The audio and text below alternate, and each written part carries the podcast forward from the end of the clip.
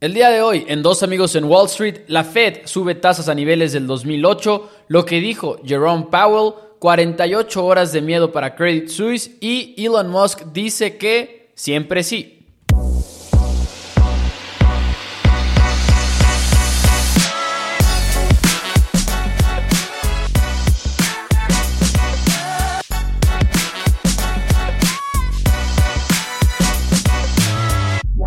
Hola a todos, bienvenidos a Dos Amigos en Wall Street. Mi nombre es Mauricio Rodríguez. Del otro lado me acompaña, como todas las semanas, nada más y nada menos que Juan Pablo Carrillo. JP, ¿cómo estás el día de hoy?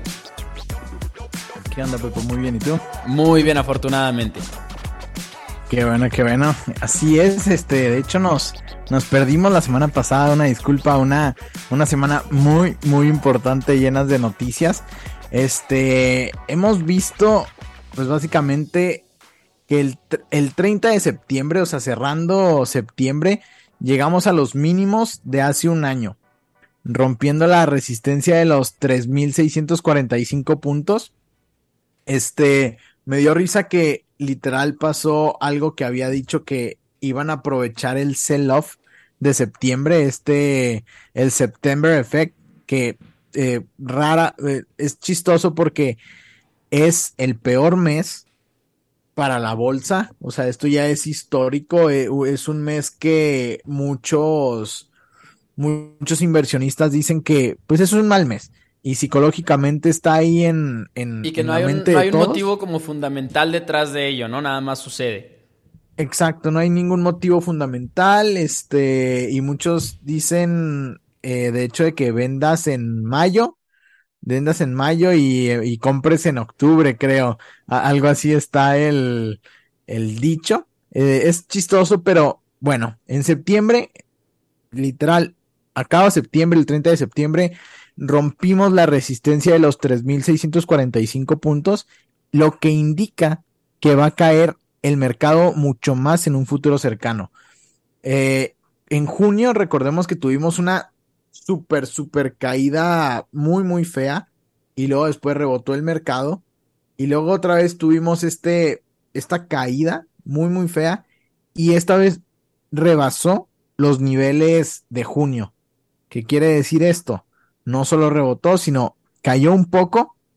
Así que se espera que rebote ahorita un poquito y otra vez vuelva a bajar.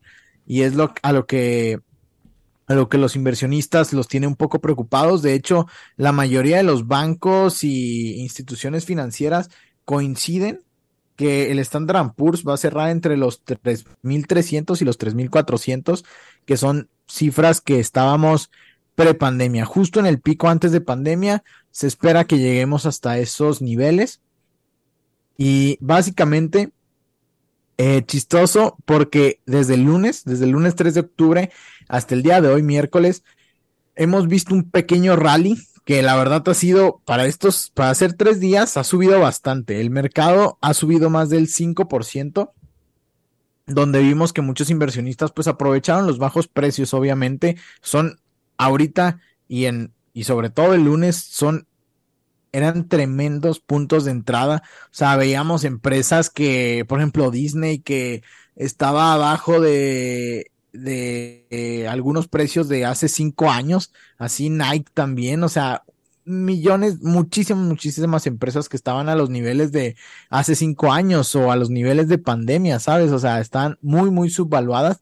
Eh, entre las aerolíneas, por ejemplo, que subieron 8% y los cruceros 13%, y esto fue en un día, o sea, se ha visto que las empresas subvaluadas se han recuperado bastante hoy tuvimos un pequeño...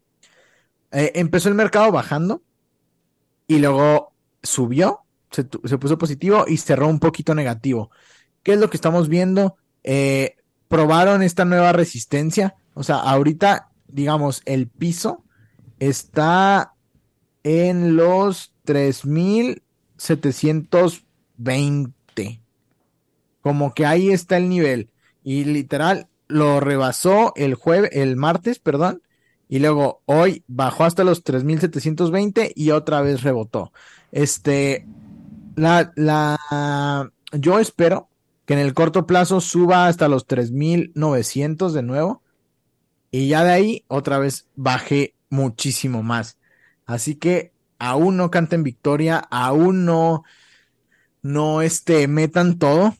Eh, yo sí recomiendo ahorita invertir una gran cantidad de dinero porque hay, ahorita los precios están muy, muy bajos. Ya si baja más el mercado, pues aprovechen y compren más. Pero ahorita el mercado está a 20% de descuento. El lunes estaba a 25% de descuento. Así que vayan, vayan metiendo una parte, tal vez 50% de su dinero, eh, 40%. Y, pero si no, no se dejen caer con todo o no piensen que ya de aquí nos vamos a, a la luna. a la libertad este, financiera, JP. Exacto. JP me lo dijo. ¿Qué cosa?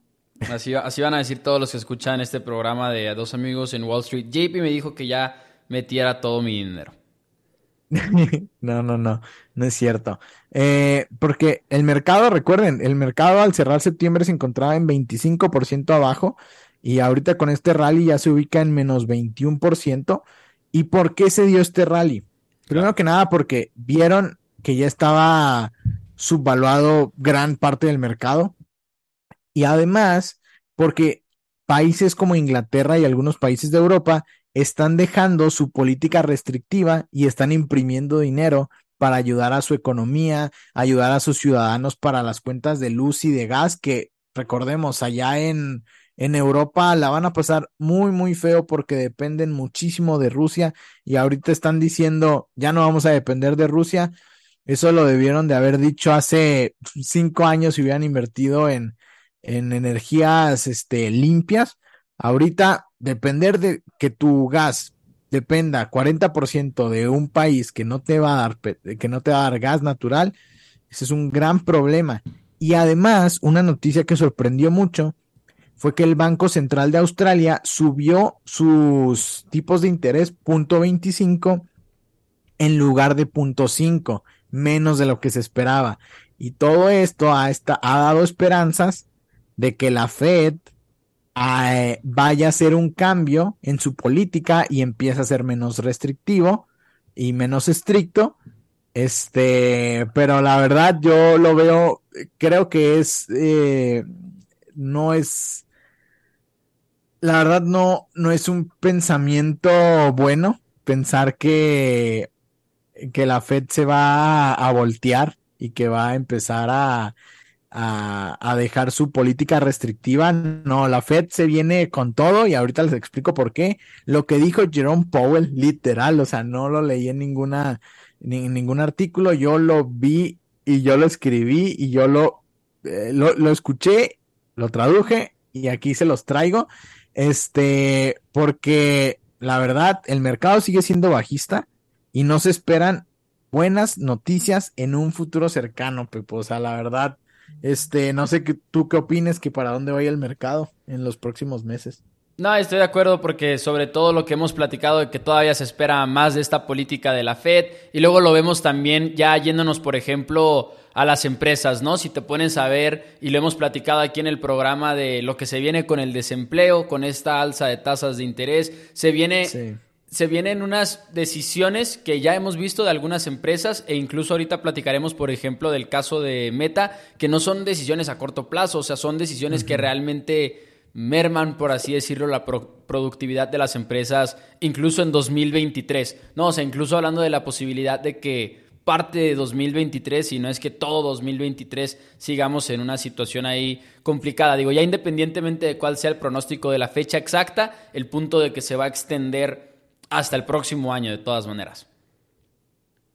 Y, comentar, a eso, a eso agregaría que no es que no tengas, como tú decías ahorita, no es que no tengas por qué no invertir ahorita. Al final de cuentas, si ustedes son inversionistas a largo plazo, como lo hemos comentado mucho en dos amigos en Wall Street, de acciones y demás, no estás pensando en un año, no estás pensando en dos, ni siquiera en tres, cuatro, ¿no? Mínimo cinco años a largo plazo y yo creo que ahorita es un buen momento de invertir. Y estoy muy frustrado, de hecho, JP, porque eh, necesito ahí solucionar unos temas de liquidez porque no he podido, güey. Estoy así en la banda viendo nomás cómo cae el precio de las acciones todas las mal, todos los malditos días, todas las mañanas y no he podido hacer eh, unos movimientos de, de dinero que quisiera hacer, que sobre todo me hace mucha falta porque como que cuando hice muchas compras fue más o menos en los altos de, de la bolsa. No los meros, meros altos, pero por ejemplo, Pero ahorita sí en sí mi portafolio está significativamente golpeado, pues. Que no estoy preocupado ni nada, pero quisiera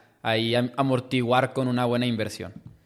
Sí, sí, sí, que pues obviamente no está a menos 21%, Claro. porque estuviste metiéndole en, en diferentes eh, situaciones y momentos, que es lo padre de irle metiendo Periódicamente, este, ¿no? Porque, por ejemplo, eso haría. Si cuando solucione lo que te digo, no metería el 100% de lo que quiero meter todavía, sino que igual y lo iría haciendo cada quincena, cada mes, algo por el estilo. Pues la verdad, yo te recomiendo que ahorita, en los, ahorita, ahorita, ahorita, pues sí meterle una cantidad Significativo. importante, importante haré. y más, Lo haré. y más al esperemos. Upro. Pepo, más al Upro. Upro no O sé. Upro, tú sabes que yo no soy eh, aficionado de, del Upro, Es que- pero sí quiero para la próxima semana ya poderte decir que mi portafolio está más, más, este, más pesado. Sí, es que solo a ver si esto te gusta más del Upro. Si invertiste en lo más bajo del 2020, el 16 de marzo de Ujú. 2020, y lo vendiste en el 27 de diciembre de 2021, que fue antes de que todo se cayera, hiciste 106%. Si lo hubieras invertido en el Upro, Pepo, igualito, ¿cuánto crees que hubieras hecho? Em, El UPRO está apalancado por 3, el Standard Poor's, ¿eh? Aquí Pero en no el sé- Standard Poor's hiciste 106%. pero acuérdate que no se multiplica por 3, exacto. Sí, sí, no, o no, sea, pero no se tú ya dices ya por- con el cálculo hecho. Ya hiciste el Ajá, o sea, cálculo. Yo ya lo tengo aquí, o sea, lo tengo aquí en la... en ¿Cuánto? la- ¿Tú cuánto crees? ¿Cuánto crees? Dime un número. Mm, Vete alto, porque sabemos que no va a ser 300%. no, no, tiene que ser más alto que 300, pero no sé qué tan más Sí. alto. ¿500%? Te fuiste bajo. 651%. Con todo y el efecto de la pérdida triple que hemos platicado también aquí en el programa. Ah, o sea, no estoy, o sea, estoy contando del punto más bajo al punto más alto que fue antes de toda la caída. Claro. O sea, no estoy, o sea, ahorita la caída, obviamente, con toda la caída, estamos en más 227%, que ahí ya hace un poco más de sentido. Porque Sí. así como en las subidas, en los rallies alcistas, crece cinco veces, o sea, crece seis veces. eh, en las caídas, pues también, cuando son muy prolongadas, también se ve este efecto, pero por eso invertir en una crisis al Upro, ya vimos que, Que jala. que jala, es que No, Pues sí. pero me da, me da miedo, güey, me da miedo. Es que, un es que es, es 10%, mucho riesgo. Es que, ¿cuál es el riesgo? Que te toquen días consecutivos con pérdidas. Ah, o sea, sí, pero por eso, o sea, ve, yo ya tengo, con- usando el análisis técnico, yo creo que el mercado para donde va, ya en un punto bajo, es 3225. Ujú. 3225 es poquito abajo de, de antes de pandemia. O sea, antes de pandemia el pico fue 3370. Yo creo que vamos a caer 3225.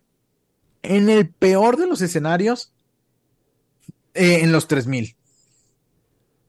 Peor de los escenarios. Estamos hablando de una caída de que todavía le queda 15% Ujú. este, o en el, o en el peor de los casos, como 17%, con una caída total de más de 30%, que siento que hace sentido, o sea, hace sentido.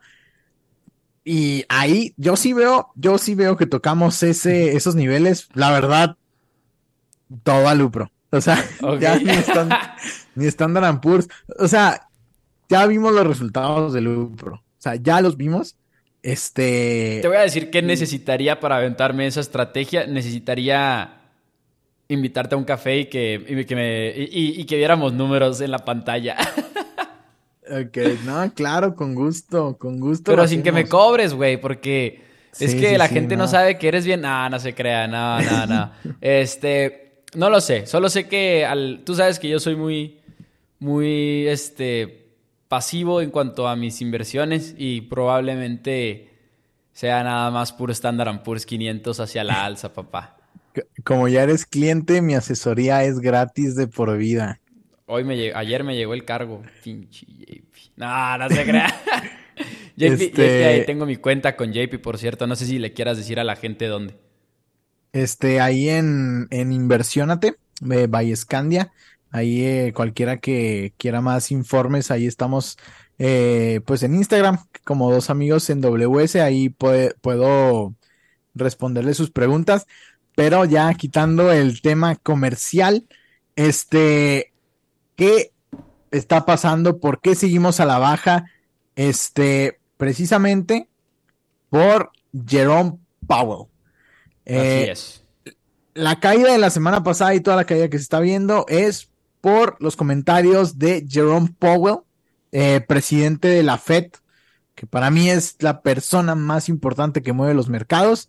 Eh, el miércoles 21 de septiembre, la Fed se juntó para ver qué iban a hacer en tema de los tipos de, interés, cuánto los iban a subir, su política monetaria, y la subieron 0.75% para ubicar su tasa en 3.25% niveles que no se habían visto desde la crisis del 2008. Ojo, ya estamos a, ya estamos tocando muchos, muchos datos que, ah, igual que el 2008, ah, igual que el 2000, no es una coincidencia.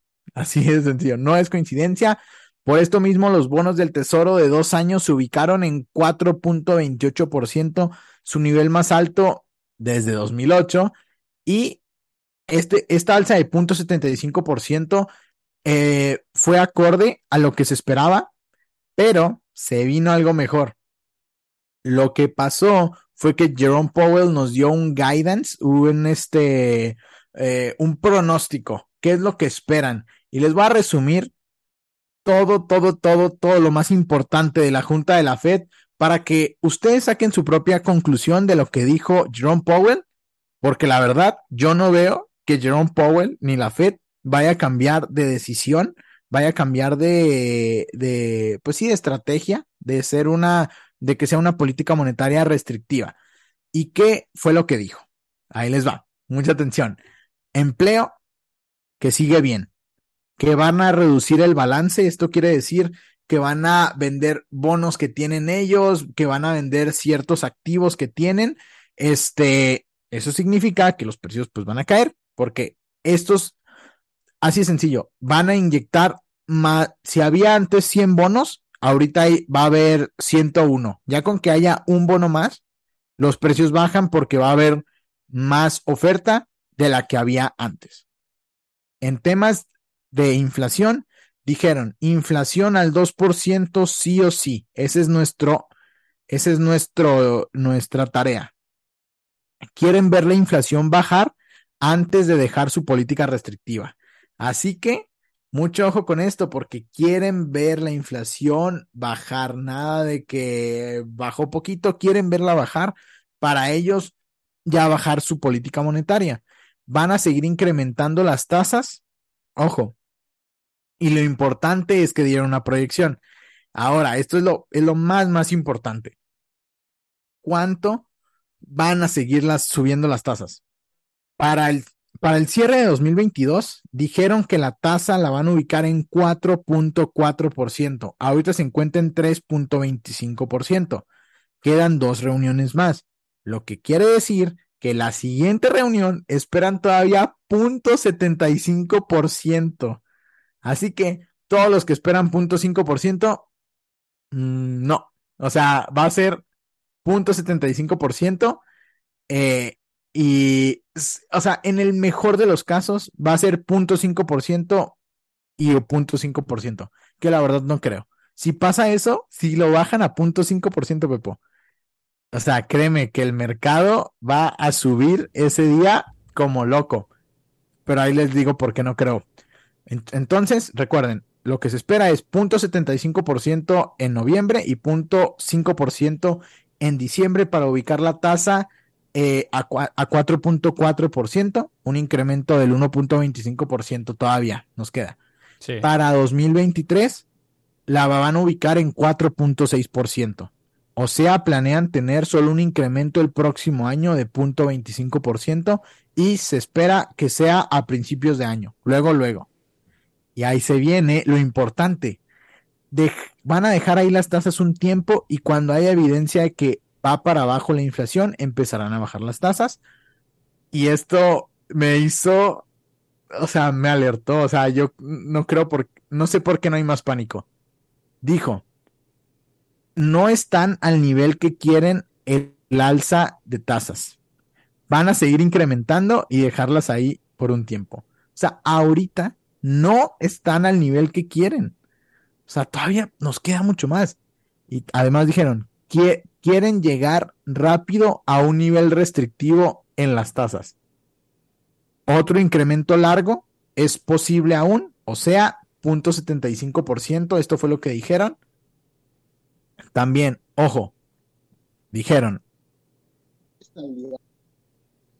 solo tendrá más dolor.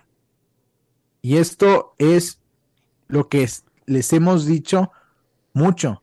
O sea, si dejamos la inflación así, va a traer más dolor a la larga. O sea, por eso tienen que ser tan restrictivos. No es de que, ay, sí, hagan, eh, hagan lo más eh, leve, no, porque la inflación se va a disparar más. Se los aseguro que Inglaterra la va a pasar horriblemente, porque ellos ya están, ya se están rajando, están imprimiendo dinero para salvar su economía. ¿Qué es lo que van a hacer? Ahorita tienen una inflación del 10%, espérense una inflación del 15%. Y eso les va a traer un problemón. Estados Unidos al parecer no quiere caer en este grave error y, dijo John Powell, atrasar la estabilidad de los precios solo tendrá más dolor. El mercado inmobiliario tendrá que ir a una corrección, lo que hemos dicho. Y yo creo que lo que más me dio miedo. Ahorita estamos en lo mínimo de lo que se podría llamar una política restrictiva. ¿Cómo? O sea, o sea, él dijo que ah, ahorita estamos en lo mínimo de lo que se podría llamar una política restrictiva. Así que todavía queda abrocharse más el cinturón porque queda, si a, si a esto para ustedes les parece una locura, espérense lo que viene, porque esto es para ellos una política restrictiva chiquita. Entonces, apenas el inicio. Y que luego eso es lo que quizá preocupa a muchas personas porque digo, evidentemente todo esto pasa con consecuencias, todo tiene su lado bueno, todo tiene su lado malo y por ejemplo, sí alzas las tasas y todo eso y quizá no nada más estás desacelerando la economía, sino también estás haciendo un poquito más difícil el prestar dinero, por ejemplo, todo el tema de los créditos, etcétera. Y ha habido mucha gente que se ha como que preocupado eh, con esto, con los precios de energía y todo, y que dicen 2007, 2009 viene otra vez, ¿no? Y el otro día estaba leyendo, de hecho esta, esta mañana fue, estaba leyendo un análisis de el Wall Street Journal de cómo afecta el hecho de que estén subiendo tanto las tasas, pero los analistas en realidad no creen que existe la posibilidad de que vuelva a pasar un 2008 ni nada porque Recordemos que ha habido reformas, reformas que han hecho que los bancos sean un poquito más eh, resilientes, era la palabra que, por ejemplo, se utilizaba. Ya no hay tantas casas también en Estados Unidos en deuda como las había en 2007-2008, que fue gran parte de por qué había eh, una crisis primero que nada. Entonces, es difícil, es este impredecible y la incertidumbre es alta, pero no creo que estemos cerca de algo parecido a una crisis de ese estilo. Sin embargo, nunca sabes y casi todas las, casi todas las eh, caídas que ha habido de ese estilo son como que precedidas por la alza de tasas de interés de manera rápida, ¿no?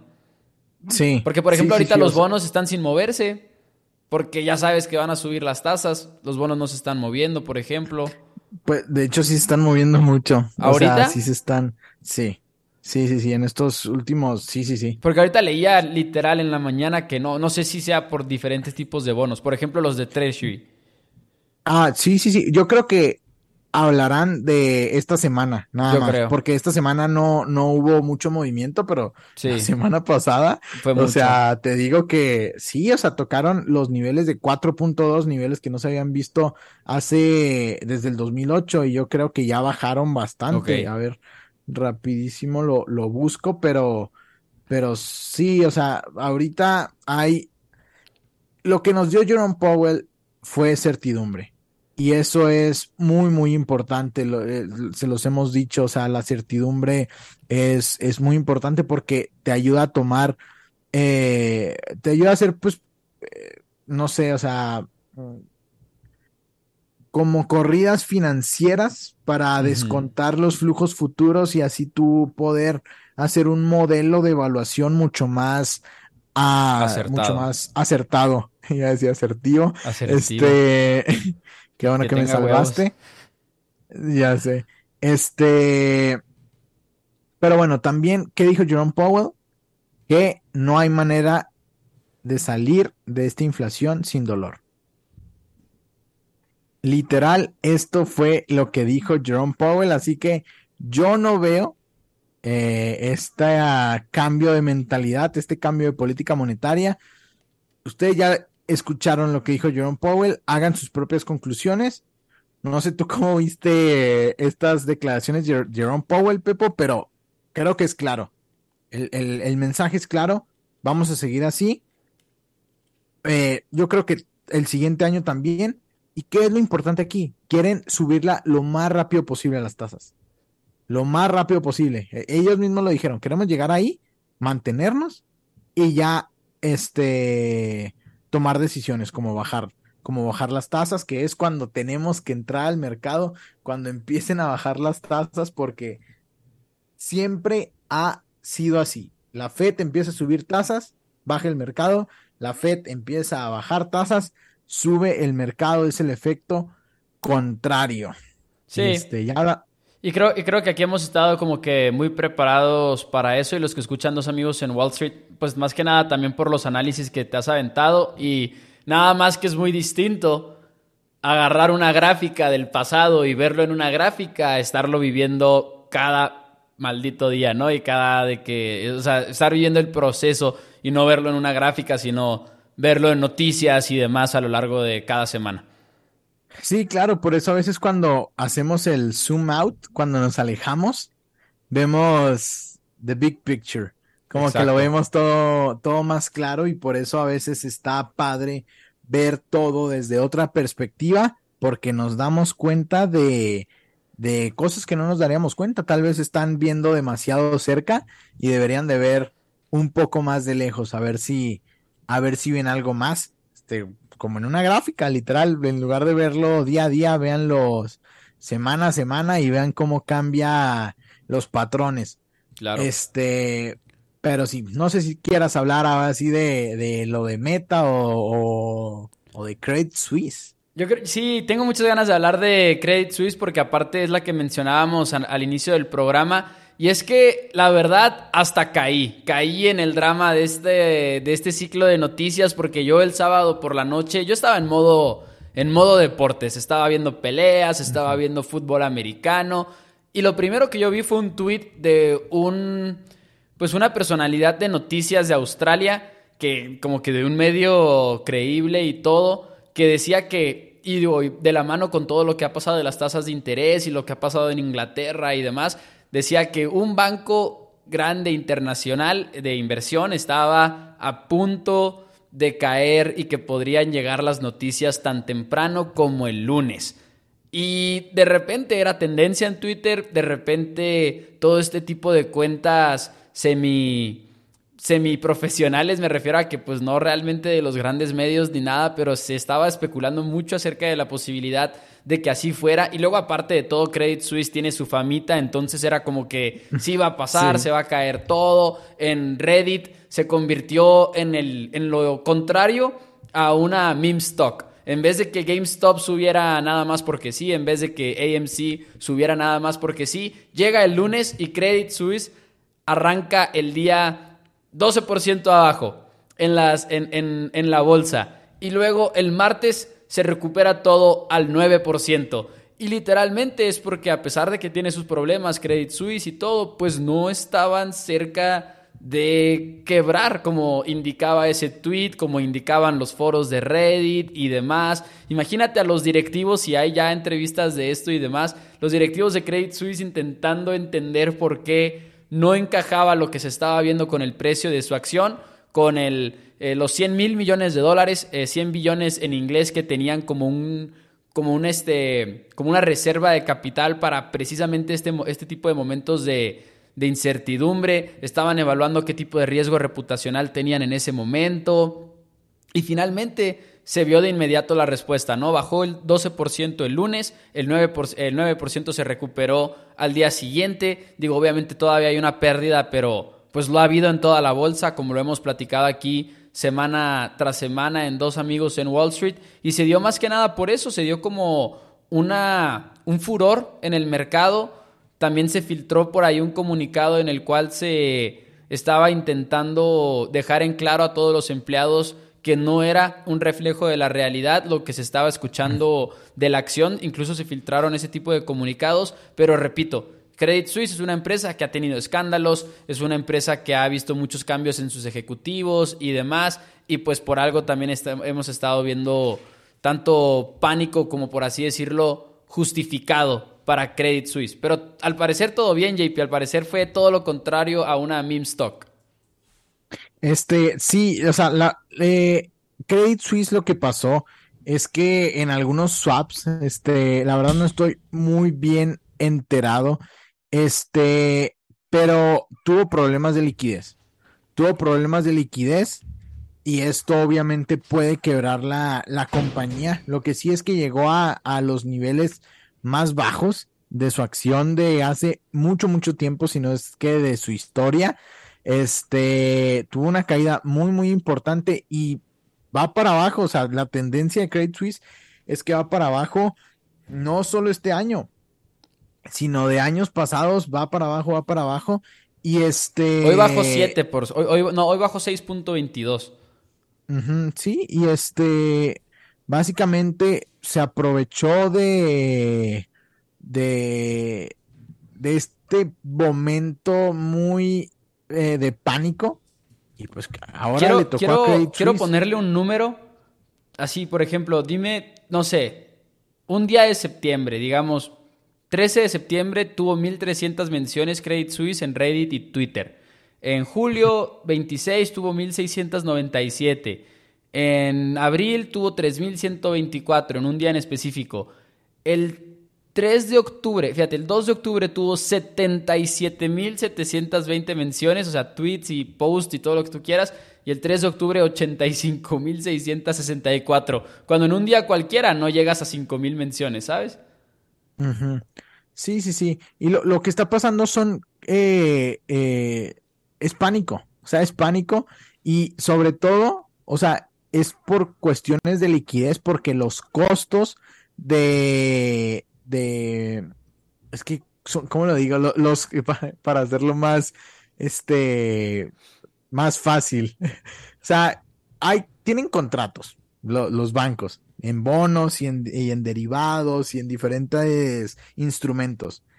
Y a veces para protegerse los mismos bancos necesitan dar eh, algo, por ejemplo, de colateral o literal, comprar un seguro para protegerse en tiempos de mucha volatilidad, estos seguros, como no sabemos qué va a pasar por la volatilidad, incrementan. Entonces, lo que está pasando es que los costos para protegerse de esta volatilidad, de esto también de, que los bonos caigan en default, que es que ya no se paguen, está aumentando. Eh, imaginemos, o sea, esos son los costos de los bancos también. O sea, así como uh, Nike le, sus costos son cuánto le cuesta la mano de obra, cuánto le cuesta eh, el, pues, los materiales de los tenis, bla, bla, bla. Esos son los costos. Estos son algunos de los costos de, de los bancos y para eso tienen reservas. Para en momento de caer en, el, en default, algunos clientes que ya no pagan en, en, en tiempos de crisis no pagan y ya. Y entonces el banco tiene que ahí salir con las reservas. Esto es lo que está pasando estos eh, están aumentando los riesgos y aumentando los costos de proteger el dinero en estos instrumentos financieros. Y yo sí vi que, o sea, Credit Suisse, según esto, eh, estaba en un 20% de probabilidad de quebrar. este, que no sé la veracidad de esto, porque yo no lo vi en ninguno, en ningún este medio oficial, así. Grande acá, creíble. Grande, pero también siento que no es para que, no, no quieren que, que cunda el pánico. Ah, no, claro. Este, porque imagínate, se cae eso y ¿qué pasó en 2008 con Lehman Brothers? No, Lehman Brothers está bien, no, bla, bla, bla, y esto y yo creo que es un poco de ambos. Yo creo que evidentemente hay problemas, pero simplemente no era tan así de que el lunes va a quebrar todo, ¿sabes? Pero creo que evidentemente... Y, porque ya se sabía que Credit Suisse estaba bastante golpeado y con problemas y demás. Sí, claro, o sea, esas son cosas, eh, pues son que alarman, es para captar la noticia, para, pues sí, para, para hacer ruido. Este, que puede quebrar, sí puede quebrar que va a quebrar en, en estos meses, no creo. ¿Por qué? Porque para mí, Pepo, todo esto se va a poner peor. Y yo sí pienso que empresas importantes van a quebrar. O sea, tiene que pasar. Sí. Y la gente va a perder casas porque las compró muy caras y ahorita van, van a... Lo dijo Jerome Powell, va a haber una... Lo dijo el mismo Jerome Powell, va a haber una, eh, una corrección en el mercado inmobiliario digamos, si tú compraste tu casa a 3 millones, digamos que ya no la puedes pagar porque te despidieron, porque ahorita eh, los despidos están a la orden del día y ya la gente, ya las empresas empezaron a, dejar de contratar, ya no la puedes pagar y todavía este, la van a rematar. Entonces los precios de las casas van a bajar todavía más. Si tú la compraste en 3 millones, la van a dar en dos mil, en millones quinientos, y ahí es donde alguien más, si trae el, dinero, la va a comprar, o nadie la va a comprar, y vamos a estar en un momento en el que nadie, o, gran mayoría, no tenga trabajo, lo despidieron, y todos estén en la misma situación, que el mercado inmobiliario se va para abajo, porque es oferta y demanda de la nada. Si antes había 50 casas en todo el mercado, y de la nada le sumas 5 casas por todas estas personas que perdieron su casa al mismo momento, vas a, va a haber una sobreoferta. Entonces el precio va a caer. O sea, es, hay que tener cuidado. Yo creo que todavía va, a haber dolor. Va a haber dolor, dolor en, en esta, en esta etapa. Ahí está. Toda falta. Otra noticia, la de Elon Musk, que también la queríamos comentar. Eh, pues es como una montaña rusa, ¿no? Toda esta historia, que se van a ir a juicio, que no se van a ir a juicio, pero lo más reciente, y lo queríamos comentar para que estén al pendiente de ello y para que entiendan por qué también la acción de Twitter no ha caído como muchas otras acciones ha caído, es porque sigue cerca del precio que se había acordado entre Elon Musk y Twitter para la compra de la compañía. Evidentemente Elon Musk saldría perdiendo muchísimo en ese sentido porque desde que él hizo esa propuesta, el mercado ha caído y todo se ha ido al, carajo, en pocas palabras, pero... Mm. Ahora, con la fecha ya a la vuelta de la esquina, ya no se ve nada lejana esa, esa fecha del 17 de octubre, que es cuando tienen la primera fecha del juicio. Elon Musk, al parecer, está proponiéndole a Twitter al fin, que siempre sí, siempre sí hacer la compra, tal y como se había acordado. Claro que el, el, la, es la verdad, la juez que está a cargo de este caso Casi seguro que es casi seguro que es mujer, una disculpa si estoy en lo equivocado, pero ya incluso le pidió, sí, porque es Kathleen McCormick, eh, le, ha pedido incluso a los bandos que den un poquito más de información ya en el tema legal para estar listos para la primera fecha y ninguno de los dos bandos está diciendo que no ni nada por el estilo, entonces es difícil saber qué va a pasar. Lo que sí es que Elon Musk al parecer está intentando ya concretar la compra evitar el juicio, quizá dándose cuenta que no va a ganar el juicio porque por lo que se ha visto eh, en las noticias nada más vemos que es que quiere información de los usuarios y tiene derecho a esa información, pero igual y está pidiendo información que de plano es muy inalcanzable, ¿no? Por así decirlo, que no existe esa información exactamente tal y como él la está pidiendo en los documentos. Lo que sí es que dijo en Twitter Elon Musk que él quiere acelerar la compra, que él quiere concretar la compra de Twitter porque eso sería un acelerador para él tener su aplicación que se llama X, que es la aplicación del todo, ¿no? Que es la aplicación que él quiere hacer para esta red social que hace mucho ha estado comentando Y él incluso le responde a alguien más un tweet que dice que aceleraría ese proceso como entre 3 y 5 años. Y todavía echándole un poquito más de leña al fuego de qué quiere hacer Elon Musk realmente con, con Twitter, ¿no? Sí, sí, sí. O sea, eh, Elon Musk quiere hacer una, una, red social, que en este caso la, la, va a llamar X. Este dijo que de 3 a 5 años eh, que, la, que la va a lanzar, se supone. Eh, que va a hacer muchas cosas, pagos, eh, interactuar y no sé qué más se le, se le venga en mente a Elon Musk. Y básicamente esta noticia sale a días o, una, una o dos semanas antes de su juicio, este, ahí en Delaware. Y él dijo, no, pues la compro, como tú decías, se ve que iba a perder o, o, era lo más, lo más lógico. Este, Elon Musk dice, ok, no nos vamos a juicio, y ya te la compro al precio, al precio que me, al precio que te había dicho. No está cambiando nada, solo él no quiere irse a juicio. Como dices, probablemente porque sabía que iba a perder. Vamos a ver qué es lo que pasa. ahorita, o sea, hay un arbitraje muy, muy bueno. O sea, la, la acción cotiza en 51.3. O sea, el día de ayer subió más de 20% tras la noticia. Quería comprar desde que la vi, pero no sé, me dio un poco de, un poco de miedo hacer, hacer eso, ese trade. Pero pues sí, todo parece que sí la va a comprar. Solo es, solo es cuestión de que, de que Twitter acepte. Y hasta ahorita no le han dicho nada a la juez porque el, el, el juicio va a proceder. Y una de las condiciones de Elon Musk es que el juicio no proceda. Así que el deadline tenemos hasta de una a dos semanas antes de que empiece el juicio para que, para que Twitter diga qué va a pasar. Y también un hedge fund, aprovechando este arbitraje, ganó 200 billones de dólares, Pepo. Ellos apostaron antes de, antes de toda esta noticia. Cuando Elon Musk se rajó, dijeron, mm, ya los demandaron, ya demandaron a Elon Musk, vamos a apostar a que... Se va a terminar por dar se va a terminar por dar, tanto por juicio y 200 billones de dólares.